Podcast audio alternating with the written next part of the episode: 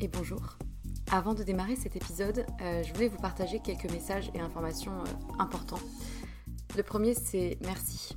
Merci, je le répète souvent, pour euh, l'oreille qui écoute. je ne sais pas si vous êtes dans le métro, dans votre lit ou en train de cuisiner, mais peu importe, merci. La seconde chose que je voulais dire, c'est que si vous me suivez sur Instagram ou que vous avez écouté certains épisodes précédents, vous savez que j'ai quitté mon emploi pour me lancer à mon compte. Euh, non pas par opposition au monde salarié, hein, mais euh, plutôt par besoin viscéral d'oser réaliser ce qui était devenu euh, une évidence, et plus précisément deux activités, avec pour fil rouge les mots. les mots qui racontent des histoires et qui sèment des idées et impacteront au moins une personne, j'espère. D'une part, en tant que consultante en communication et stratégie de contenu et rédactrice SEO, du coup, mention spéciale pour les sujets autour de la santé, de la psychologie, de la nutrition et de la sexualité. Euh, et ensuite les mots pour aider d'autres personnes à rayonner euh, par des suivis personnalisés réunissant mes connaissances en psychologie et en trauma, le tout infusé par une approche globale mêlant énergétique, tantra, polarité féminine et masculine, blocage émotionnel et outils somatiques sur lesquels je me forme depuis quelques temps. Et en vue de cette activité-là, j'ai créé un compte Instagram dédié et un nouveau podcast, Les mots c'est bien beau, aux côtés de Pierre Kessial. Et je serai infiniment reconnaissante si vous prenez deux minutes de votre temps pour répondre à un court sondage euh, qui m'aidera justement à m'aligner aux besoins et challenges d'un maximum de personnes et qui vous concerne peut-être dans votre vie personnelle pour proposer justement euh, des accompagnements réellement efficaces. Donc euh, vous avez les liens de l'autre compte Instagram et du sondage dans la description de l'émission. Donc merci infiniment si vous prenez ces deux petites minutes pour, pour y répondre. Et pour terminer ce message, j'aimerais juste euh, vous dire une phrase qui, euh, qui réunit un peu tout, toute l'idée et tout ce qui m'anime. Euh, raconter une histoire, c'est surtout raconter celle de quelqu'un qui a besoin de l'entendre et qui sera galvanisé par l'énergie perçue à travers ces mots-là. Voilà, je crois que c'est un, bon résumé du fil rouge de ce vers quoi je vais et ce qui m'anime.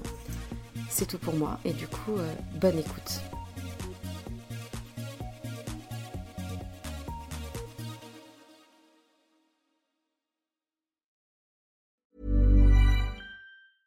Ryan Reynolds here from Mint Mobile. With the price of just about everything going up during inflation, we thought we'd bring our prices down. So to help us, we brought in a reverse auctioneer, which is apparently a thing.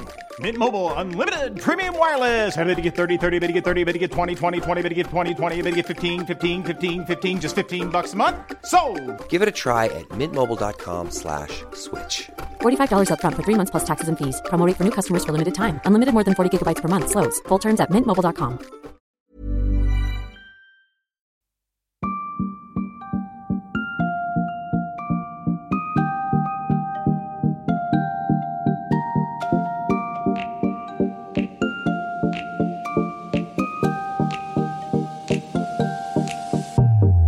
Bonjour et bienvenue sur le podcast Sois sage et parle fort, le podcast pour oser, se changer, ne plus se conformer, se cultiver, rire, parfois pleurer, débattre de sujets et anecdotes variés. Je suis Marie et comme vous le savez, j'ai décidé d'arrêter d'être sage et de parler fort de sujets qui nous touchent tous et toutes. Aujourd'hui, je vous préviens, il s'agira de faire place à des choses qui nous échappent, des choses mystiques, à l'opposé de la preuve et de la science. De faire place à une part de la vie à laquelle on ne pense pas souvent de faire place à des faits obscurs et des intuitions qui échappent à notre conscience. Qui ne s'est pas déjà posé la question de ce qui se cache derrière la mort? Qui ne s'est pas un jour demandé si les défunts pouvaient communiquer avec nous, de si des personnes avaient la capacité de lire l'avenir, ou encore de plonger dans des vies antérieures? Malgré mon esprit cartésien, je dois l'avouer, j'ai toujours été intriguée par ces rumeurs d'esprit errant, de clairvoyance et de médium. Je n'ai jamais été jusqu'à consulter une personne dans le milieu, Néanmoins, j'ai toujours ressenti cette sorte d'intuition qu'une grande partie des événements nous échappe, comme s'il y avait quelque chose de plus grand, de supérieur, d'inexplicable. Par curiosité, j'avais réalisé un sondage sur Instagram afin de savoir si vous aussi, vous aviez ce genre de croyance. Et j'ai été étonnée de voir que la grande majorité d'entre vous croient au paranormal et aux forces mystiques. C'est donc avec joie que j'ai l'honneur de recevoir aujourd'hui sur le podcast une personne qui possède de nombreuses facultés. Avis aux sceptiques, accrochez-vous, car cet épisode pourrait bien vous perturber. Par-delà ces dons, Audrey, que je reçois ce jour, est également une vraie guerrière, qui se bat contre des maladies rares depuis des années. Cet épisode permettra, j'espère, de parler fort de sujets souvent secrets, mais aussi de mettre la lumière sur des maladies réellement handicapantes. Et pour la petite anecdote, cela fait maintenant trois fois que nous réessayons d'enregistrer ce podcast, puisque mon ordinateur a littéralement planté quand nous avons commencé à parler de sa médiumnité mais vraiment planté. Ça ne m'est jamais arrivé de toute l'histoire du podcast. Donc voilà, là j'espère vraiment que ça va marcher, qu'on va qu'on va mettre de bonnes ondes entre nous et que les, les énergies ne vont pas faire planter cet autre ordinateur que j'ai dû prendre pour euh, en secours pour pouvoir enregistrer l'épisode. Donc euh, bonjour Audrey, c'est un plaisir de t'accueillir aujourd'hui. Est-ce que tu peux nous dire qui tu es, quel âge as-tu? Et ce que tu fais dans la vie? Bonjour Marie, bah du coup c'est un plaisir pour moi aussi d'être accueillie dans ton podcast, ça me fait vraiment super plaisir.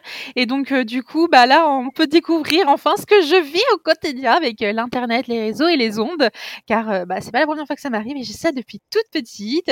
Et donc pour répondre à ta question, bah du coup je m'appelle Audrey Atome, j'ai 30 ans, je suis médium thérapeute, énergéticienne, formatrice, mais aussi créatrice, illustratrice et auteur de mon oracle des lueurs nocturnes que j'ai auto-édité grâce à une campagne de financement participatif. Moi, je fais beaucoup de choses. J'adore faire tout ce qui est possible et inimaginable pour découvrir le monde parce que j'ai besoin de pouvoir évoluer en comprenant ce qui se passe autour de moi. Donc au niveau des êtres humains, mais aussi de l'univers, de ce qui se voit et de ce qui ne se voit pas. Euh, j'ai besoin de comprendre qui je suis, qui sont les autres, quelles sont nos différences, mais aussi euh, les choses qui nous rapprochent. J'ai vraiment besoin de, de, connaître toutes ces choses-là et c'est pour ça que du coup aujourd'hui, euh, euh, je peux te parler de ma médiumnité, mais aussi de toutes les autres choses que je fais grâce à, des choses qui semblent très loin justement de tous nos côtés cartésiens et qui finalement euh, peuvent nous permettre de découvrir un, nouveau monde qui est tout aussi passionnant et, euh, et, qui fait ses preuves de plus en plus à notre époque. Bah écoute, euh, effectivement, tu es une personne aux multiples facettes. Mais avant de parler en détail de tes facultés qui sortent de l'ordinaire, il se trouve que tu souffres de deux pathologies assez handicapantes depuis de nombreuses années. Est-ce que tu peux nous raconter ton parcours avec la médecine et comment tu vis ça au quotidien? Oui, bien sûr. Alors en fait, moi, il faut savoir que depuis toute petite, j'ai toujours eu des problèmes de santé. Donc à partir du moment où je suis née, j'ai pratiquement été malade tous les mois de ma vie. En fait, j'avais toujours quelque chose, des otites, des angines, des bronchites, etc. Donc au début, c'était c'était des petits trucs, mais c'était quand même assez régulier. Mais pour moi, en fait, comme j'ai toujours vécu malade, j'ai toujours considéré que c'était ma norme, en fait. Et mais en fait, je me suis rendu compte que ça n'était pas autant. Il n'y avait pas autant de personnes qui étaient malades tous les mois. Et en fait, en ce qui s'est passé, c'est que mon état a continué à s'aggraver. J'ai continué à avoir d'autres petits problèmes de santé, mais c'était tout à fait vivable euh, jusqu'à en fait l'âge de mes 10 ans à peu près, où je suis, je me suis fait piquer par une tique lors d'une balade près d'un lac euh, et près d'une forêt. Et en fait, cette tique-là, à cette époque-là, euh, m'a du coup donné la maladie de Lyme. Donc la maladie de Lyme, c'est euh, dû à une bactérie et des co-infections. Donc en fait, il y a souvent plein de, de, petits microbes qui se mélangent ensemble. Donc ça s'appelle des infections. Et donc du coup, bah, moi, j'en ai attrapé plusieurs à cette époque-là. Ça m'a déclenché euh, une éruption cutanée assez particulière. Ça s'appelle un érythème migrant. C'est une énorme tache rouge qui va se balader un peu partout sur le corps. Et en fait, c'est le tout début de, de la maladie de Lyme. Sauf que moi, en fait, j'ai tellement été malade tout le que mon médecin ne me prenait plus au sérieux sur euh, tous mes problèmes, mes symptômes, etc.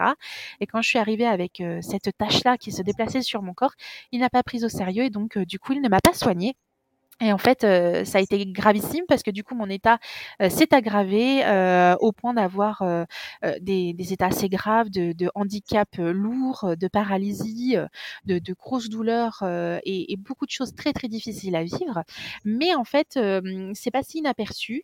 Et comme c'est une maladie, elle aussi invisible, c'est-à-dire qu'on ne voit pas, car en fait, elle ne fait pas des dégâts en tant que telle. C'est une infection qui va se positionner sur des endroits très peu, très peu accessibles du corps, mais qui pour autant vont empêcher la circulation de pas mal d'informations et du coup provoquer pas mal de symptômes différents qui sont très très compliqués à, à retrouver du coup vu que c'est une maladie qui se cache très très bien dans le corps donc qui est présente sans qu'on puisse la capter. Donc encore une fois, c'est un rapport aussi avec la médiumnité qui est assez intéressante parce que du coup, c'est encore une fois une maladie qu'on appelle invisible alors qu'elle est bien présente et qu'elle montre bien qu'elle est présente. Et en fait, ce qui s'est passé, c'est qu'on n'arrivait pas du tout à me, à me soigner jusqu'au jour où en fait on a découvert que j'avais les maladies de Lyme, donc près de huit ans plus tard, donc le temps que la maladie s'installe et que mes handicaps aussi s'installent aussi. Et, euh, et, en fait, on a mis beaucoup de temps à pouvoir euh, m'aider au niveau de cette maladie, la maladie de Lyme. Et en fait, euh, il était très difficile de me soigner comme la plupart des autres gens. Et en fait, on a trouvé il y a quelques temps, grâce aux réseaux sociaux, grâce à un appel à l'aide que j'ai fait passer sur les réseaux sociaux, j'ai trouvé des médecins qui ont pu vraiment me me, trouver en fait ce que j'avais derrière tout ça et qui m'empêchait de guérir. Et en fait j'ai aussi une deuxième pathologie. Donc en fait ça s'appelle le syndrome d'Ehlers dans l'os. Ça s'appelle aussi le SED c'est une maladie génétique qui touche les tissus conjonctifs c'est-à-dire bah, à peu près pratiquement toutes les cellules du corps et qui nous rend carrément comme un élastique ou un chewing-gum vivant. C'est-à-dire que nous n'avons plus de structure en fait dans nos cellules et en fait on ne on ne tient pas droit. Donc généralement on va faire des entorses on va avoir des problème de flexibilité, euh, parce qu'on du coup va être trop flexible. Et euh, ça, ça va agir sur le corps, mais ça va aussi agir sur le cerveau, donc aussi sur notre façon de penser, qui va être différente et beaucoup plus malléable. Et aussi, ça va agir par exemple sur toutes nos émotions et aussi sur nos énergies si on y croit. Bien sûr, on n'est pas obligé d'y croire, mais en tout cas, ça fait que du coup les informations circulent beaucoup trop vite et comme il n'y a pas de structure et ben du coup euh, il est difficile de, de, pouvoir vivre avec euh, avec un corps qui n'a pas de structure. Voilà, c'est à peu près euh, mes, mes deux principales pathologies qui me qui me handicapent au quotidien. D'accord. Et du coup, actuellement, comment ça impacte ton quotidien concrètement ces deux maladies-là? Alors moi, à l'heure d'aujourd'hui, je suis dans un état quand même assez grave car je suis du coup handicapée lourde. je ne peux pas marcher depuis plus de 10 ans. je ne peux pas m'asseoir non plus, donc je suis allongée H24 dans la même position. J'ai des douleurs qui sont constantes, qui sont très difficiles à vivre et qui provoquent en grande partie mon handicap parce que la, douleur m'empêche totalement de faire pas mal de mouvements. Je peux pas correctement bouger mes jambes ou par exemple mon bras droit. Euh, la seule chose que je peux véritablement bouger euh, consciemment, c'est mon bras gauche, euh, qui m'est maintenant très utile et que j'ai pu récupérer parce que j'avais perdu l'usage aussi il y a quelques années. Donc j'ai des grosses paralysies. Enfin, c'est pas des paralysies, c'est, je peux pas, je peux pas bouger. C'est un peu différent, c'est compliqué parce que c'est en lien avec les nerfs. C'est les nerfs qui fonctionnent pas très bien de mon côté. Et donc, du coup, aussi, on a une hypersensibilité parce que, du coup, comme nos cellules, elles sont beaucoup trop élastiques, et bah, du coup, il y a une hypersensibilité. Donc, moi, je suis hypersensible je peux ressentir avec mes cinq sens, donc ceux qui sont bien terriens et qui sont bien euh, explicables, euh, ça vraiment, je, je, ressens des choses que la plupart des gens ne peuvent pas ressentir. Je peux sentir des odeurs à travers des, à travers des, des portes. Par exemple, si quelqu'un coupe une tomate et que on, a, il y a deux portes entre moi et, et, et l'endroit, bah, je peux sentir la tomate, par exemple. Je peux ressentir aussi euh, exactement tous les plis qui se trouvent autour de moi au niveau des tissus. Donc j'ai une hypersensibilité des cinq sens qui est très forte. Je supporte pas la lumière, donc chez moi euh, il fait tout noir tout le temps. Il y a très peu de lumière. J'ai des rideaux partout. Euh, je ne peux pas voir la lumière du jour. Euh, j'ai beaucoup de mal à entendre. S'il y a trop de bruit en même temps, c'est difficile pour moi d'entendre. Donc il y a une hypersensibilité des cinq sens. Il y a donc du coup une hypersensibilité aussi à la douleur. Et il y a aussi pas mal d'autres problèmes, comme le fait, par exemple, que je ne peux pas avaler correctement comme la plupart des gens. Donc, il y a des aliments que je ne peux pas avaler. Et d'un autre côté, j'ai eu aussi une longue période où je ne pouvais pas non plus parler. Donc, je suis restée pas mal de temps sans pouvoir parler, ce qui était très difficile pour moi qui suis très bavarde, comme on peut l'entendre. Mais euh, en tout cas, c'est c'est c'est ce que je vis euh, dans mon quotidien, donc des handicaps lourds, mais je vais de mieux en mieux. Et aujourd'hui, je peux parler parce que j'ai eu les traitements adéquats et ça, c'est vraiment, ça m'aide beaucoup. Et donc, j'espère, grâce à tout ce que je suis en train de faire maintenant et à toute l'aide que j'ai reçue de ma communauté et de tous ceux qui me connaissent, de pouvoir avancer avec des bons médecins et avec des bons traitements. Bah c'est euh, c'est super fort ce que tu racontes. Enfin, je me doute que c'est un quotidien vraiment euh, très dur à vivre.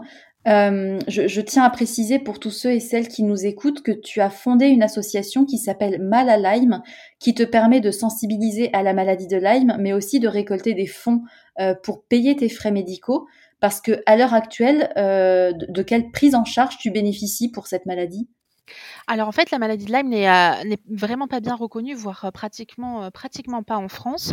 en fait, il faut considérer qu'en France, la maladie de Lyme, il y a normalement trois mois de traitement par prise antibiotique maximum, et ils considèrent en France qu'à partir de trois mois, on est guéri de cette maladie.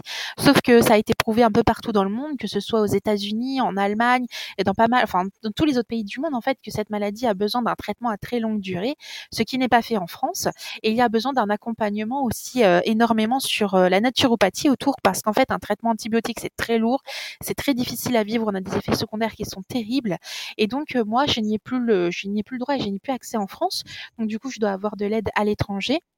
Et actuellement, en fait, je suis en train de, de me battre, en fait, justement, sur pas mal d'autres pathologies de, de comorbidité qui se sont rajoutées et qui font que qu'on n'arrive pas à guérir mes maladies non plus. Donc, j'ai par exemple développé le SAMA, qui je pense pourra quand même intéresser ta communauté parce que, en fait, il y a pas mal de personnes qui déclenchent du SAMA juste après s'être fait vacciner. C'est-à-dire que c'est une énorme crise d'allergie, une crise d'allergie géante qui se trouve dans le corps. Et donc, du coup, là, pour le moment, moi, j'essaye de, de me soigner de toutes les maladies que j'ai récoltées parce qu'on n'a pas soigné les deux premières. Et donc, mmh. du coup, euh, en fait, on essaye de soigner bah, du coup mes deux grandes pathologies, les autres que je possède. Et donc, actuellement, euh, pour donner un exemple, j'en ai pour euh, entre 2000 et 3000 euros de traitement non remboursé par mois actuellement. Donc, c'est énorme. Ouais, c'est énorme. Mais par contre, ça me permet d'aller mieux parce que sans ça, en fait, je ne serais toujours pas capable de parler. Hein. Si je peux reparler, si je peux re-réfléchir, si je peux travailler aussi de, dans mon association, c'est grâce à ces traitements qui coûtent extrêmement cher, mais qui par contre sont très efficaces. Et donc du coup, pour pouvoir, alors c'est un cercle, c'est un cercle à la fois vicieux mais à la fois vertueux, c'est-à-dire que du coup, ben euh, ces médicaments-là qui me coûtent très cher me permettent à moi d'aller mieux pour pouvoir du coup euh, proposer mes services, pour pouvoir aider des personnes qui en ont besoin, et du coup en échange de dons qui me permettent à nouveau de payer mes médicaments et, d'aller mieux et de potentiellement guérir. Donc euh, c'est c'est tout un travail. Je, je, fais ça depuis plusieurs années pour mon association et ça m'a vraiment énormément aidé à, à sortir de cette situation extrêmement compliqué que je vis du coup maintenant depuis, euh, bah, depuis 30 ans en fait. Ouais, ouais, ouais, je me doute. Et euh, alors, on en a un petit peu parlé au début, mais donc tu es médium. Euh, est-ce que tu peux nous expliquer en quoi consiste la médiumnité? Est-ce que ça implique? Et puis, comment tu la vis au quotidien? Oui, bien sûr. Alors du coup, la médiumnité, pour moi, c'est la capacité de pouvoir se connecter à n'importe qui, n'importe quoi, n'importe quand et n'importe où. Ça peut paraître un peu fou, mais déjà le mot médium, ça veut dire moyen, et donc c'est le moyen de. Donc c'est un moyen d'être en contact, de mettre en contact deux choses différentes, deux entités différentes. Euh, on a déjà la, taille médium dans les vêtements, qui est la taille intermédiaire. Et eh bien en fait, c'est la même chose. Un médium, euh, comme on l'entend souvent parler, c'est donc un intermédiaire entre deux choses. Et donc, du coup, moi, je peux faire l'intermédiaire et donc être, on va dire, la traductrice, par exemple, entre des âmes et des êtres vivants, entre des êtres vivants, mais aussi d'autres êtres vivants. Parce qu'en fait, par exemple, toi et moi, là, qui sommes en train de faire le podcast actuellement, nous sommes en plein, en pleine, euh, en plein moment de, de médiumnité. On est, on, on, est, on va dire, le podcast et notre médium à tous les deux. Il nous permet de communiquer à distance. Et donc, moi, je considère que je suis comme ça. Bah, je suis comme euh, ton système internet qui permet d'être, euh, notre médium à notre discussion. Et donc, en mmh. fait, il y a des médiums partout. Tous les êtres humains sont des médiums. Tous les animaux sont des médiums aussi. En fait, tout est médium. Mais par contre, en fait, il y a certaines personnes qui, on va dire, ont développé. Donc, je dis bien développé parce que je considère que tout le monde l'a. Donc, il y a certaines personnes qui ont développé ça de manière un peu plus forte. Donc, il y a des grands communicants, par exemple, comme des politiques, qui sont des grands médiums terre à terre. Et puis, il y a des gens comme moi qui font aussi sur des plans différents, comme par exemple les plans des, des défunts, mais aussi des animaux, des plantes, des êtres vivants, des, des organes du corps humain. Euh, bref, tout est possible. Le médium, c'est vraiment celui qui peut communiquer avec absolument tout, mais aussi dans n'importe quel espace-temps. Et c'est pour ça que du coup, euh, on a des sous-parties il existe du coup, par exemple, les personnes qui sont dites intuitives. Et les personnes intuitives, elles, elles vont pouvoir se connecter uniquement avec ce qui se trouve sur la planète Terre, mais ils peuvent se connecter euh, aussi n'importe où et n'importe quand. Ce qui fait du coup qu'on a souvent, par exemple, ce qu'on appelle des voyants. Ça pareil, on pourrait en rediscuter du mot voyant parce que la plupart des voyants ne voient pas forcément, mais ils peuvent ressentir ou entendre. C'est un canal sensoriel différent, mais en tout cas, ils sont capables de capter l'avenir, aussi le passé. Et ça, c'est une sous-partie de la médiumnité. Ils le font mmh. sur Terre. Donc c'est ça la médiumnité. Tu me dis si, euh, si, ça te parle, si tu as besoin que je détaille. D'accord, non mais c'est passionnant. Mais du coup, toi, euh, est-ce que tu, tu... Donc toi, tu ressens les choses, si j'ai bien compris, tu ne vois pas, tu n'entends pas, mais tu ressens. Alors, c'est enfin c'est ça c'est un peu flou pour moi. Oui alors en fait c'est euh, c'est assez compliqué parce que moi c'était c'est pour ça que ça a été difficile pour moi de, de découvrir que j'étais médium parce qu'en fait ce qui se passe c'est que moi j'ai toujours pu capter tout ça. Et pour moi c'était une évidence que tout le monde pouvait le faire aussi. Donc en fait je n'avais pas euh, de questionnement sur le fait que moi j'avais quelque chose de différent par rapport aux autres.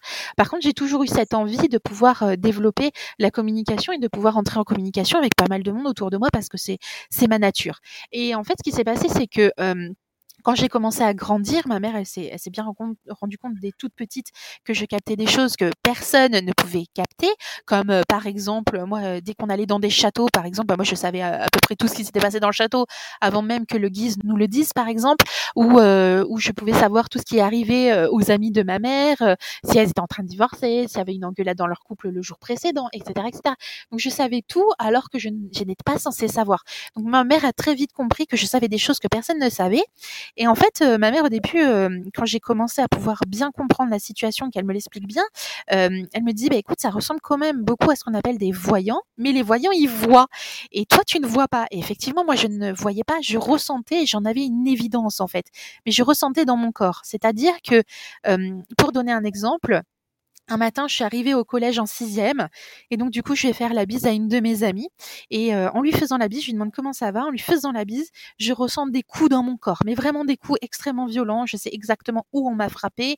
On m'a frappé sur les côtes, sur le côté, à un endroit bien précis. J'ai senti aussi sur la poitrine, dans le cou, etc. Donc j'ai ressenti des très grosses douleurs, euh, comme si on m'avait frappé. Sauf que moi, je sais très bien qu'on m'avait pas frappé. Donc pour moi, c'était une évidence que ce soit quelqu'un d'autre et vu que j'étais en face d'elle, que ce soit elle. Et donc du coup, j'en ai parlé. Je dis waouh, mais du coup tu t'es fait battre par tes parents hier soir, mais mais ça va Est-ce que tu as besoin d'aide? Et en fait là, ça a été très surprenant parce que pour moi, ce qui était une évidence et ce qui était vrai parce que ça a été prouvé par la suite, parce qu'en fait Ma mère a fait des démarches au niveau de, de l'assistance scolaire et même de la directrice pour essayer de d'aider cette ces jeunes filles que moi j'avais la, certitude qu'elles se faisaient battre. Mais du coup, à ce moment donné, lorsqu'on était dans la cour de l'école avec toutes mes autres copines et que j'annonce ça en plein milieu de, de nulle part, il y a une engueulade qui, qui se crée. On me dit que je mens, que c'est pas vrai, etc., etc. Et donc du coup, là, je me rends compte qu'en fait, il y a des choses que je sais que les autres ne savent pas. Et par contre, moi, je les ressens. Et donc, du coup, à partir de ce moment-là, j'étais très traumatisée. Donc, j'en ai pratiquement plus parlé à part à la maison avec ma mère, justement. Donc, ma mère était vraiment ma confidente des intuitions. Et en fait, elle était très embêtée parce que moi, je ne voyais pas.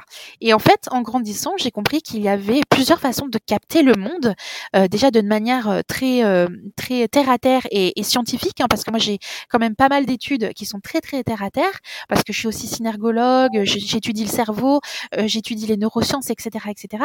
Et en fait, que ce soit dans une pensée tout à fait normale d'un être humain ou alors un canal médiumnique, il faut savoir qu'on va utiliser des capteurs sensoriels. Donc soit par exemple on va capter par la vue et la vision, donc tout ce qu'on peut voir, soit on va capter par l'audition, donc ce qu'on peut entendre, soit on va capter par la kinesthésie, c'est-à-dire les sensations corporelles et les émotions. Bien évidemment, on est tous des êtres humains, donc on est tous dotés des cinq sens, et donc forcément, on, on utilise tous ces trois canaux. Hein. Même d'ailleurs, ça a été prouvé. Donc là, je reviens un peu plus sur la science. Ça a été prouvé que même les aveugles peuvent ont la capacité de voir dans leur cerveau. Donc il y a vraiment des images qui se créent dans le cerveau. Donc vraiment, on est tous dotés de cette capacité au niveau du cerveau à pouvoir capter les cinq sens. Mais il faut savoir que chacun va utiliser un sens beaucoup plus que les autres. Et en fait, moi, par exemple, que ce soit en médiumnité ou, au quotidien, euh, je suis une personne qui va plus capter le monde d'un point de vue euh, sensitif et sensoriel, parce que déjà, je suis hypersensible, mais en plus, j'ai des grosses douleurs. Donc forcément, ça fait partie de mon quotidien que de ressentir tout très très fort.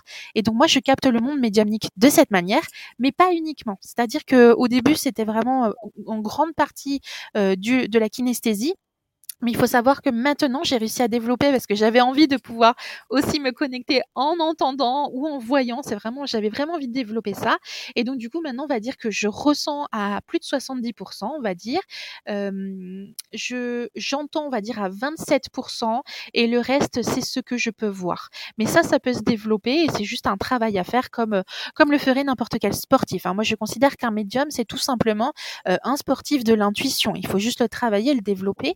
Mais on peut vraiment moduler et, et, vraiment faire capter les, les, choses de manière différente, mais il faut vraiment les travailler. Mais moi, mmh. principalement, je suis kinesthésique en, en tant que médium. D'accord. Waouh, c'est c'est impressionnant. alors je sens arriver d'ici là les personnes sceptiques très cartésiennes. donc toi, est-ce que tu as déjà dû faire face à de la critique ou des, ou des personnes qui ne te croyaient pas? Et comment, euh, comment est-ce que tu as fait pour dépasser ça? Enfin, tu, peux peut-être nous donner des, des expériences vécues ou des, des exemples concrets de, de ce que tu as vécu en tant que médium? Oui, bah, alors moi en fait la chose, la plus impressionnante, c'était vraiment cette histoire avec mon ami en sixième et comme j'étais très jeune et que moi j'avais des grosses difficultés à pouvoir m'adapter en société, et bien du coup, forcément je me suis très vite renfermée et donc je n'en ai, à partir de mes 10-11 ans, je n'en ai plus parlé à personne, hein. Donc j'ai vraiment été, véritablement traumatisée, ça a été très difficile pour moi de vivre cette épreuve-là, du fait qu'on me croit pas alors que finalement c'était vrai, hein, parce que finalement, mmh. on s'est retrouvé devant le directeur et effectivement cette jeune cette jeune fille était battue, hein, par ses parents. Donc il s'est passé quand même beaucoup de choses et donc effectivement mes intuitions étaient véritablement justes et prouvées, ce qui a ensuite du coup accentué le fait au niveau de ma famille qu'effectivement j'avais des capacités. Enfin en tout cas au niveau de ma mère, ma mère en était sûre, mais là ça l'a prouvé. Mon père du coup il a commencé un peu à y croire, mais bon en fait, il croyait, il dit toujours que mon père, il croit en moi, mais il croit pas forcément en les autres. Donc, ça a surtout été ça au début. Et comme j'en ai pas parlé pendant très très très très très longtemps, bien du coup je n'ai pas eu à faire beaucoup à faire à faire face à la critique parce que je n'en parlais pas. Et, du coup, c'est pour ça que du coup que je me suis lancée dans des études qui étaient beaucoup plus scientifiques, euh, mais toujours autour de la thérapie, parce que du coup, je suis devenue euh, hypnothérapeute, etc., etc. Et, euh, et du coup, j'en parlais pas trop, mais en fait, en séance, ben, je me servais de mes intuitions sans le dire pour essayer d'avancer dans les thérapies. Et mes thérapies, du coup, marchaient extrêmement bien. Et, et, et pas mal de gens ont découvert effectivement en séance que j'étais du coup médium. Et du coup, euh, c'est ensuite mes clients qui m'ont demandé en fait de, de l'aide avec mes capacités médiumniques. Donc on va dire que ce sont déjà des personnes qui étaient déjà en demande d'aide et qui y croyaient en partie parce qu'ils me le demandaient en fait. Mmh. Donc du coup moi j'ai rarement eu affaire à, à, la, à, la, critique parce que j'en parlais que très peu. Ensuite j'ai commencé à en parler à mes amis et euh, mes amis me croyaient aussi donc ça s'est toujours très bien passé. Et les personnes qui n'y croyaient pas trop, de toute manière je tâtais le terrain. Les personnes qui n'y croyaient pas trop, je n'en parlais pas.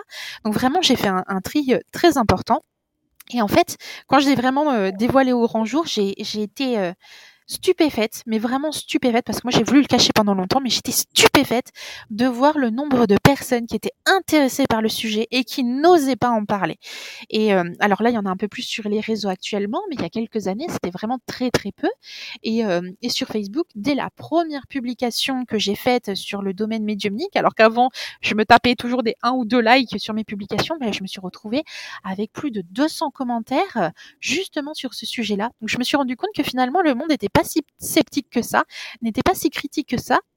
Et de toute manière, si le monde est critique, il y a toujours moyen de, de pouvoir prouver en fait euh, que, que ça fonctionne. Moi, et, moi, euh, dès qu'il y a une personne critique en face de moi, je dis bah ok, on en discute et puis euh, je peux te prouver en fait que que ça existe que ça existe vraiment. Est-ce que je peux te dire quelque chose sur sur par exemple quelque chose que je ressens sur toi que personne ne peut savoir? Et généralement je sors ça et la personne qui était sceptique, ben, en une seule réponse, elle ne l'est plus parce que je dis des choses que personne ne pouvait savoir avant.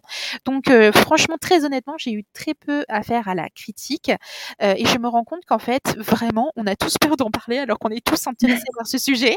on, est d'accord. Hein. Moi, je m'occupe de personnes en séance, j'ai des personnes qui viennent de la NASA, donc quand même ça va quand même très loin. J'ai des personnes très terre à terre, des personnes qui sont euh, avocats, des personnes qui sont politiques, etc. Et donc on croirait que ce sont des personnes qui n'y croient pas, mais en fait euh, elles y croient. Donc vraiment, euh, je pense que c'est un sujet dont on a juste peur de parler, mais dès qu'on en parle, il y a vraiment, il y a vraiment, je, je n'ai que très rarement eu de critiques.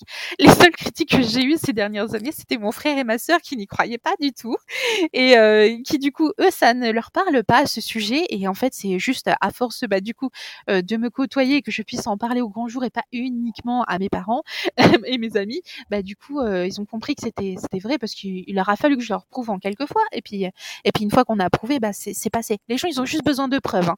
Donc il suffit de prouver et puis c'est bon. Ouais. Mais euh, non, mais c'est hyper intéressant. Et tu vois, enfin, quand, quand j'ai posé la question sur Instagram euh, de, de, de, si ça m'intéressait, le paranormal, etc. J'ai eu plein de réponses, comme quoi euh, des personnes avaient déjà vécu des expériences un peu bizarres, euh, avec des bruits dans la maison. des, des... Moi, tu vois, enfin, j'en parle très très peu, mais j'ai le souvenir quand j'avais 13 ans, on était dans une maison avec mes parents. parce que notre maison était en travaux, c'était donc on était dans une maison en attendant une, une maison, une vieille maison à nos amis, et euh, une nuit, je me suis réveillée et j'ai vu, mais vraiment, j'en suis sûre, je, sais ce que j'ai vu.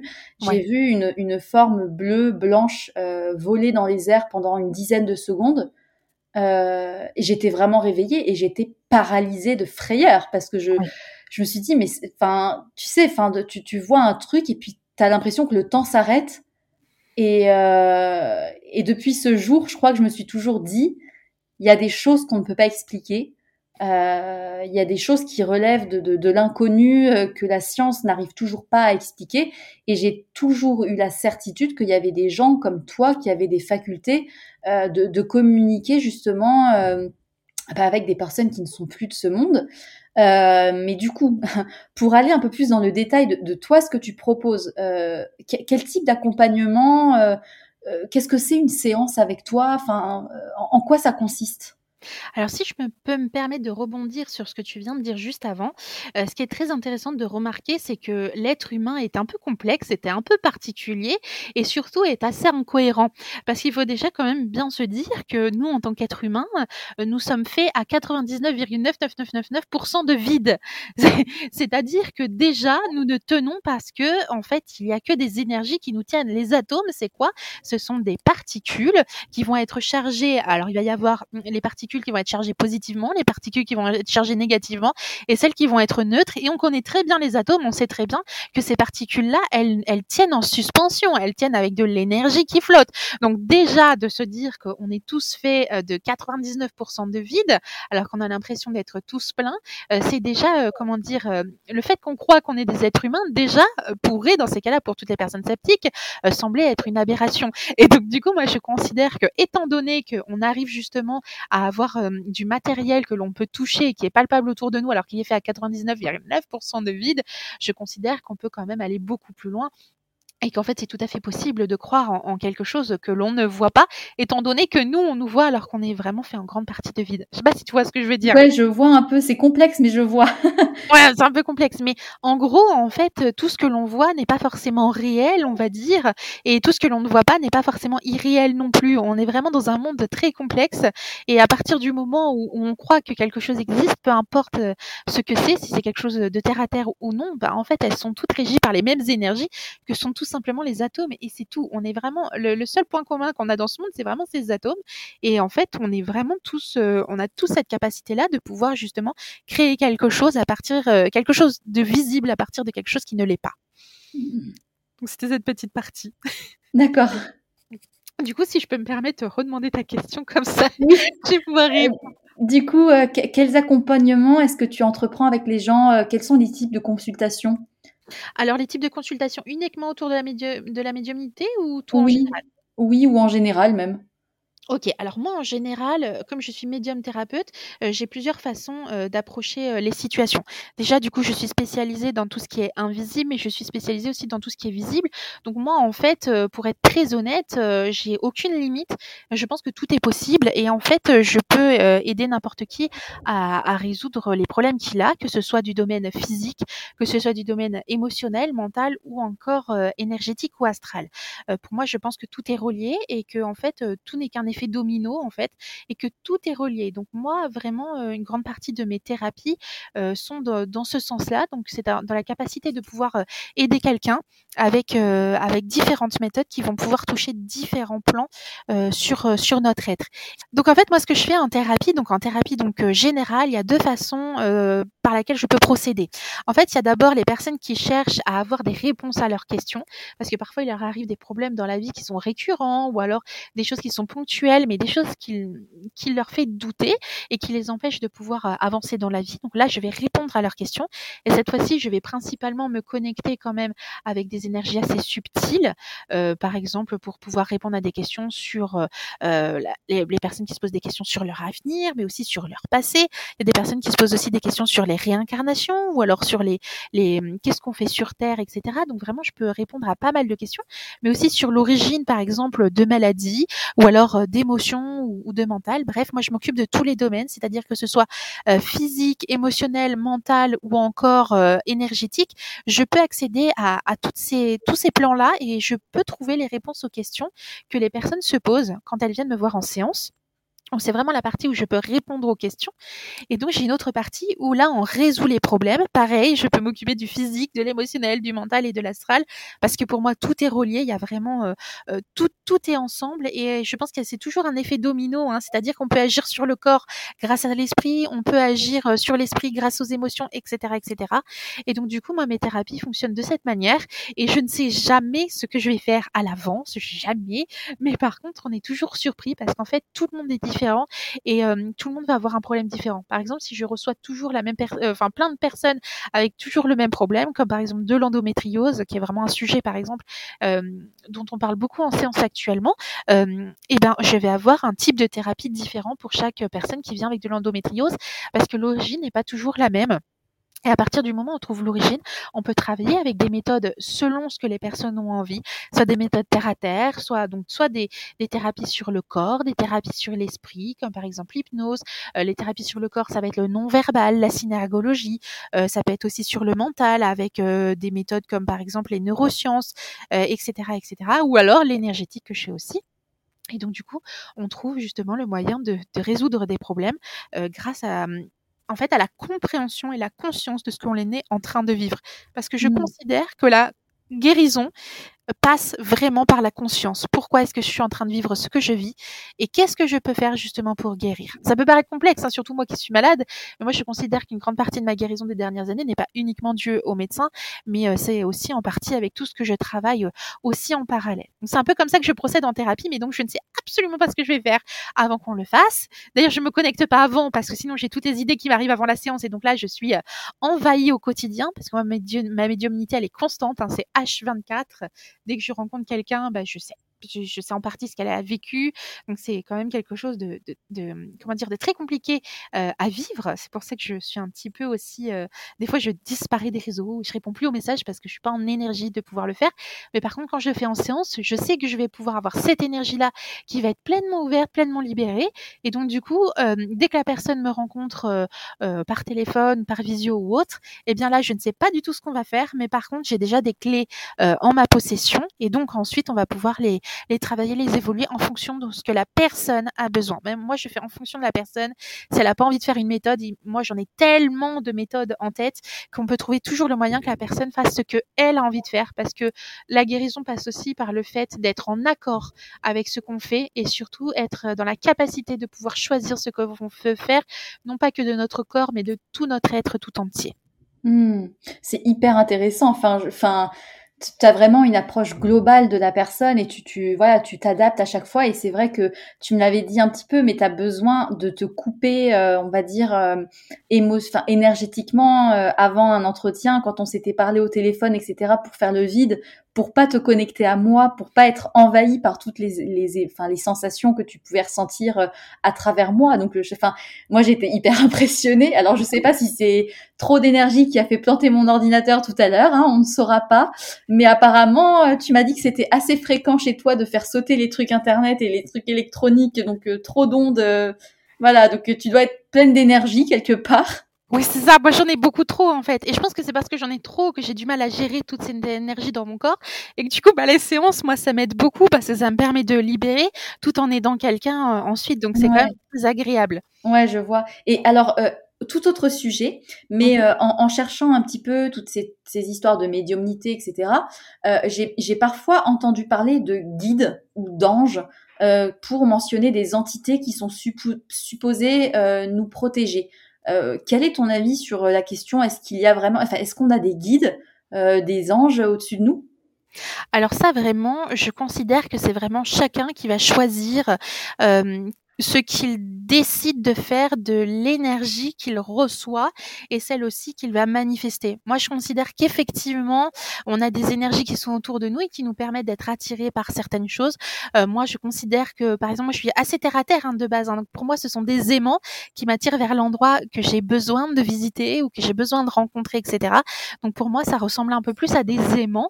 Mais en fait, il y a des personnes qui ont besoin, par exemple, de personnaliser cette énergie-là qui va nous guider, souvent parce qu'il y a aussi un manque de confiance et qu'on a besoin de faire confiance à quelqu'un d'autre que soi-même. Mais euh, pour être très honnête, moi je considère que cette énergie-là, par exemple de guide ou d'ange, c'est en partie notre propre énergie qu'on décide de suivre. Mais après, effectivement, on peut euh, la personnaliser si on a envie. C'est notre énergie, hein, on en fait ce qu'on veut. Et c'est l'énergie du monde, on en fait ce qu'on veut aussi. Donc vraiment, on peut l'imaginer en le personnalisant en tant que, par exemple, des guides qui ressemblent à des êtres humains. Donc il y a des gens qui vont euh, effectivement euh, voir leurs guides, les entendre, les ressentir. Moi, ça m'est arrivé une fois, mais comme c'est pas, va dire quelque chose avec avec quoi je suis à l'aise, par exemple, pour ma personne, moi-même, on va dire. Moi, c'est pas forcément des guides que j'ai, moi, c'est des aimants il y a des personnes qui vont avoir des anges. Et en fait si moi je me je me connecte correctement à la personne qui me pose cette question ben je vais savoir immédiatement si pour elle ce sont plutôt des guides si ce sont plutôt des anges si ce sont plutôt des fées. J'ai eu des personnes qui c'est des fées les enfants c'est beaucoup les fées par exemple. Il y a aussi les lutins il y a aussi les synchronicités. Il y a des personnes très terre à terre qui vont s'occuper par exemple des heures miroirs qui pour moi les heures miroirs sont des guides aussi. Donc euh, on va dire que effectivement ce sont des guides dans le sens premier du terme du dictionnaire c'est-à-dire de pouvoir nous mener quelque part, mais on n'est pas obligé de, on va dire, de le personnaliser. Ça peut vraiment ressembler à, n'importe quoi. Ça peut être des paillettes, ça peut être une mmh. personne sur terre, ça peut être tout, ça peut être tout. Mais effectivement, il y a des choses qui vont nous amener dans des directions, mais parce que nous, nous décidons que nous avons besoin d'aller dans cette direction. Moi, je considère que juste on s'écoute.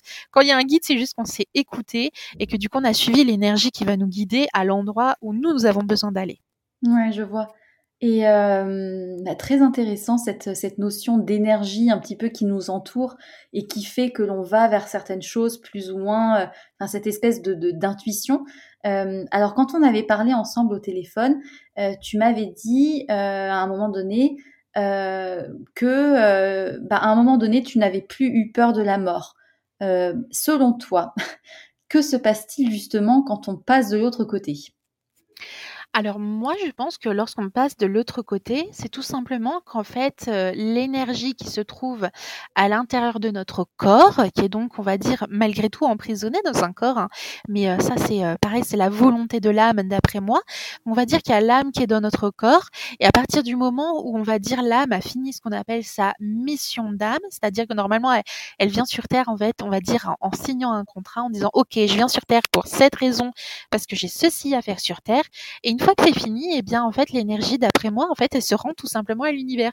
Donc c'est-à-dire que c'est pour moi ça ressemble comment dire au départ quand quand on quand on meurt vraiment, euh, il y a cette énergie qui est très regroupée effectivement dans une forme qui est très humaine.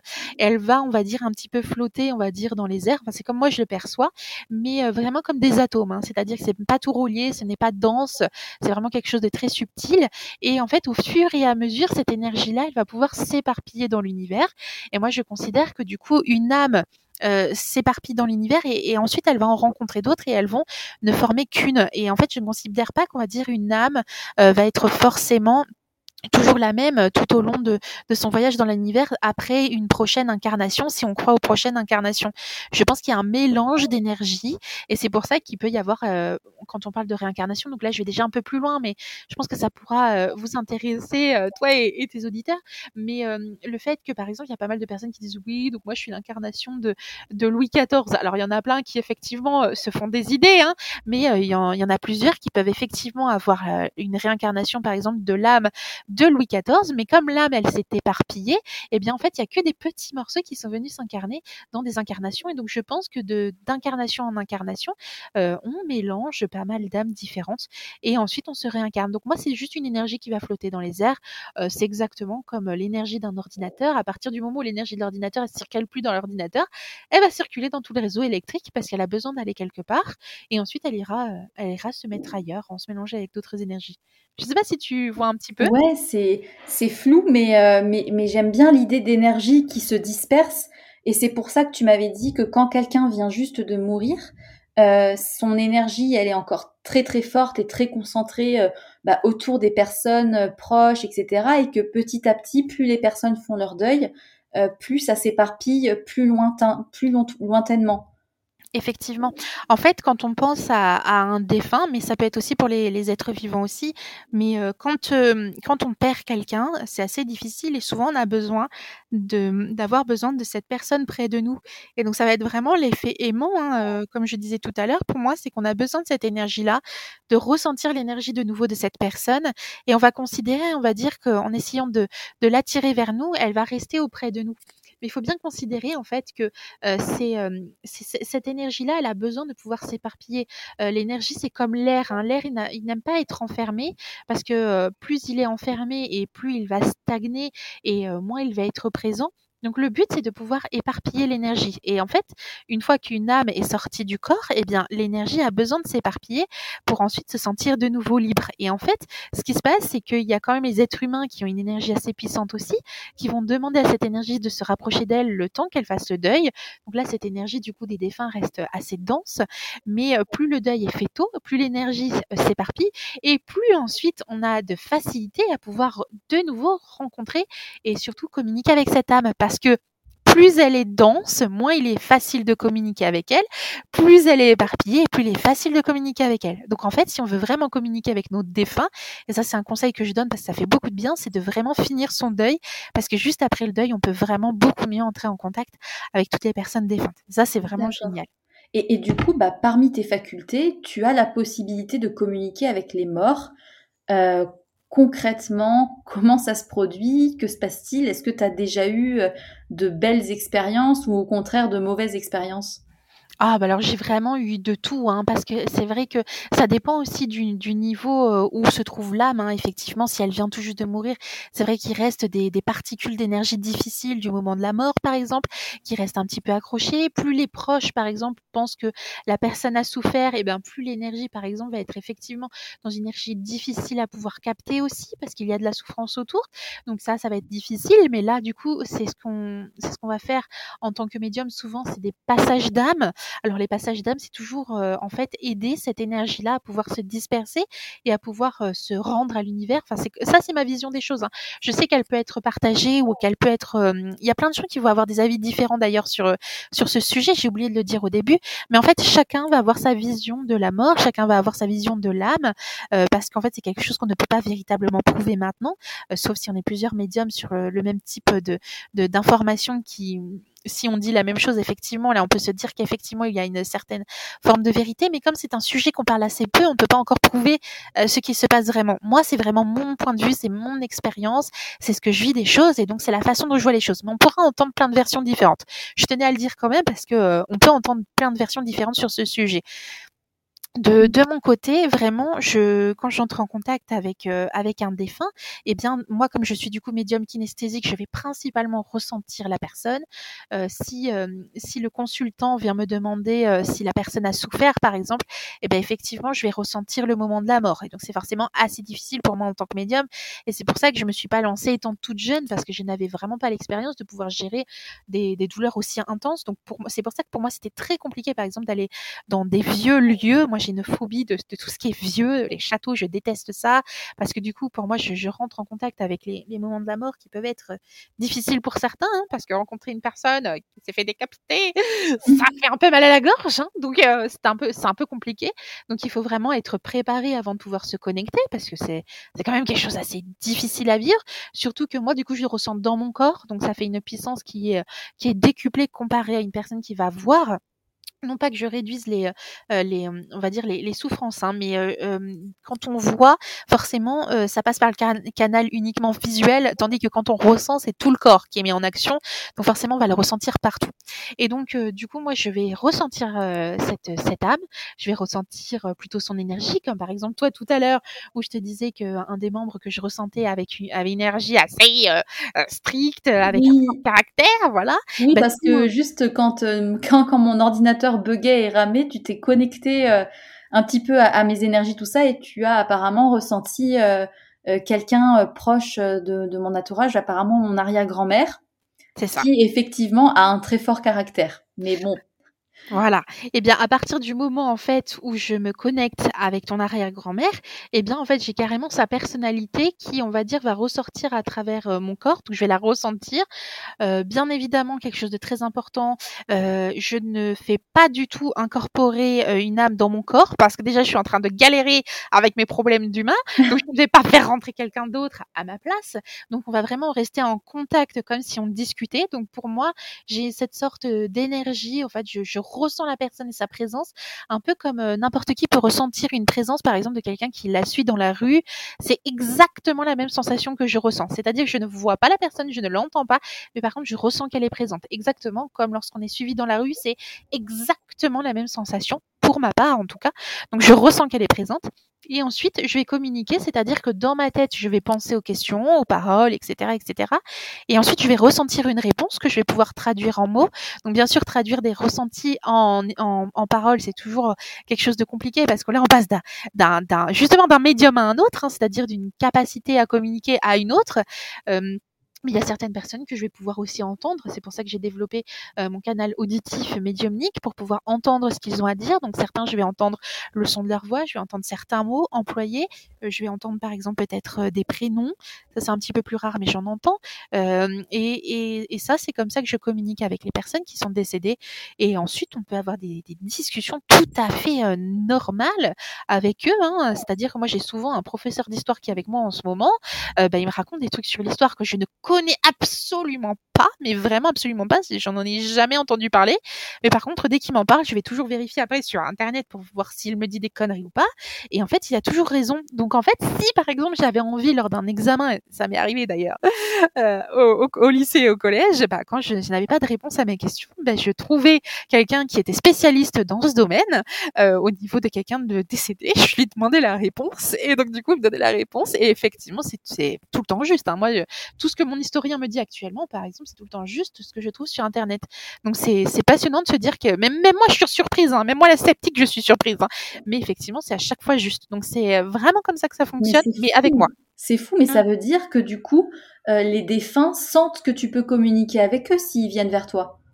Oui, tout à fait, mais en fait, ils essayent avec tout le monde, hein, qu'on soit très clair, ils essayent avec tout le monde. Sauf que comme moi, je suis dans une énergie, enfin comment dire, moi, je suis une personne qui souffre énormément, qui n'a pas envie d'être dans son corps parce que j'ai vraiment très mal, parce que ma maladie est douloureuse, parce que je suis en paralysie et que forcément, il est beaucoup plus agréable de pouvoir euh, se balader euh, et être tranquille dans, dans un milieu beaucoup plus subtil. Et c'est ce que j'aime faire. Donc euh, moi, forcément, je suis déjà sur cette sur cette fréquence-là qui est beaucoup plus accessible pour les défunts. Mais les défunts, ils communiquent avec tout le monde, mais absolument tout le monde sauf que moi, j'arrive à le capter en fait, et que déjà, j'y crois. Et le fait déjà d'y croire, ça fait pour beaucoup dans, dans le fait de pouvoir capter les informations. Ça, c'est vraiment une, grande différence, et c'est comme ça que je procède. Ah, mais c'est hyper intéressant. C'est sur ces mots que s'achève la première partie de l'épisode avec Audrey. J'ai été ravie de vous faire écouter cette première partie qui, on peut le dire, est très intrigante. Mais vous n'êtes pas au bout de vos surprises. Vous découvrirez dans les deux prochains épisodes à quel point la vie de médium peut être passionnante. En attendant, je vous souhaite une très très belle journée et surtout n'oubliez pas, soyez sages un peu et parlez fort beaucoup.